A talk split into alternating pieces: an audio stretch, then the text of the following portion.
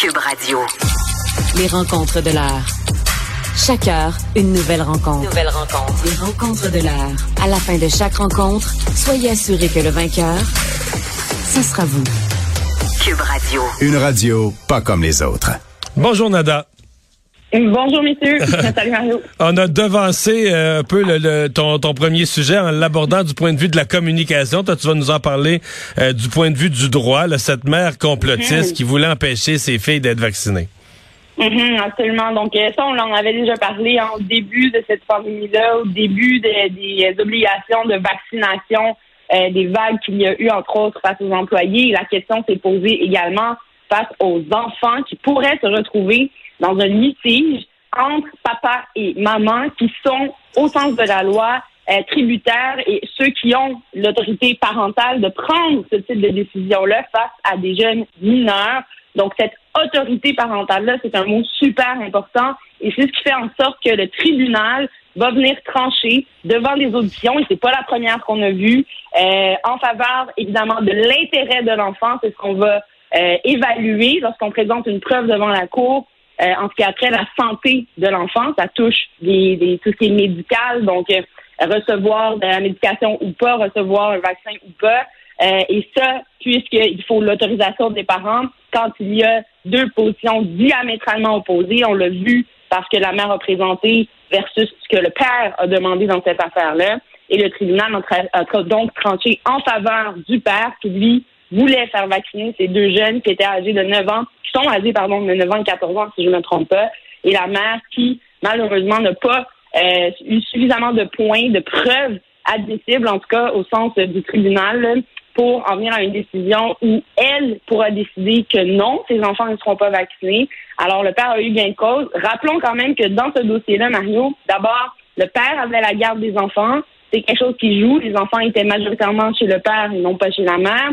Et le tribunal a été plus loin que de seulement ordonner la vaccination. Il a également retiré les attributs euh, parentaux au niveau de la santé de la mère. Et ce que ça veut dire, c'est qu'à partir de maintenant, c'est le père qui peut signer sans euh, avoir euh, d'accord ou de désaccord de la part de la mère en ce qui a trait à la santé de ces deux jeunes filles. C'est comme dire quoi? C'est comme dire quoi, Nada? C'est comme dire que la mère, est, en matière de santé, est inapte à est inapte à prendre des décisions ou à participer aux décisions pour ses, pour ses enfants. En fait, c'est- qu'on lui retire son droit finalement de, de décider ou de refuser ou d'accepter euh, en ce sens-là des décisions euh, en lien avec la santé de ces jeunes filles. Maintenant, on verra, hein, c'est sûr et certain, si on parle de d'opérations qui sont plus grandes, la mère elle a quand même le droit de revenir devant les tribunaux puis le demander. Mais à ce stade-ci, le juge a même poussé sa décision jusque-là. Je dis pousser parce que pour retirer l'autorité parentale à un parent, il faut quand même que ce soit justifié avant d'en arriver là. Puis on le voit souvent en DPJ, hein. ça peut arriver quand l'enfant est retiré de son milieu familial. Les intervenants, eux, veulent euh, que l'enfant ait accès à des soins de santé, mais n'ont pas cette autorité-là parentale. Donc on va demander euh, souvent à la Cour de leur octroyer ce pouvoir-là essentiellement. Et c'est ce pouvoir-là qu'on enlève à la mère dans les circonstances. Évidemment, a encore une fois basé sur la preuve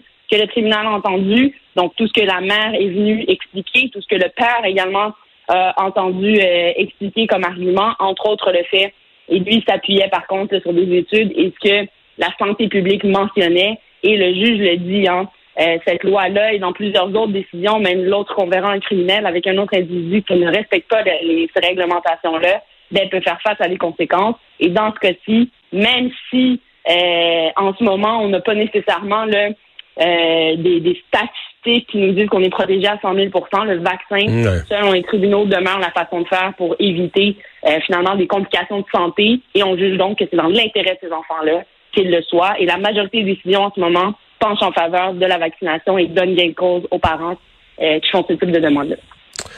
François Maléga Bitondo, le désormais célèbre pour toutes ses manifestations anti-mesures, anti-vaccins, ben il demeure détenu, hein?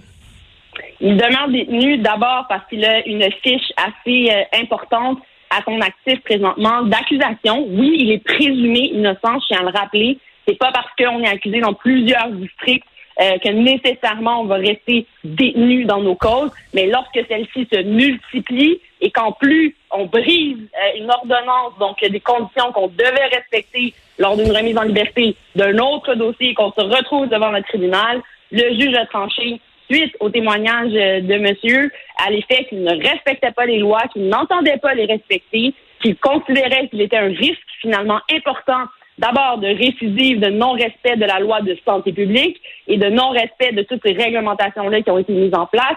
Rappelons qu'il s'agit d'un individu qui conteste les euh, mesures sanitaires, non seulement les conteste, mais a même voulu pousser la note jusqu'à ne pas porter le masque en salle de cours, ne pas respecter ces règles sanitaires-là lorsqu'il est amené dans notre système public, disons-le comme ça, et le juge en a dit c'est assez, monsieur, vous allez rester détenu, vous allez devoir comparaître détenu dans tous vos autres dossiers. Il en a à Trois-Rivières, à Shawinigan, et, euh, et une autre ville m'échappe, mais euh, il a eu plusieurs autres dossiers où il a brisé ses règles.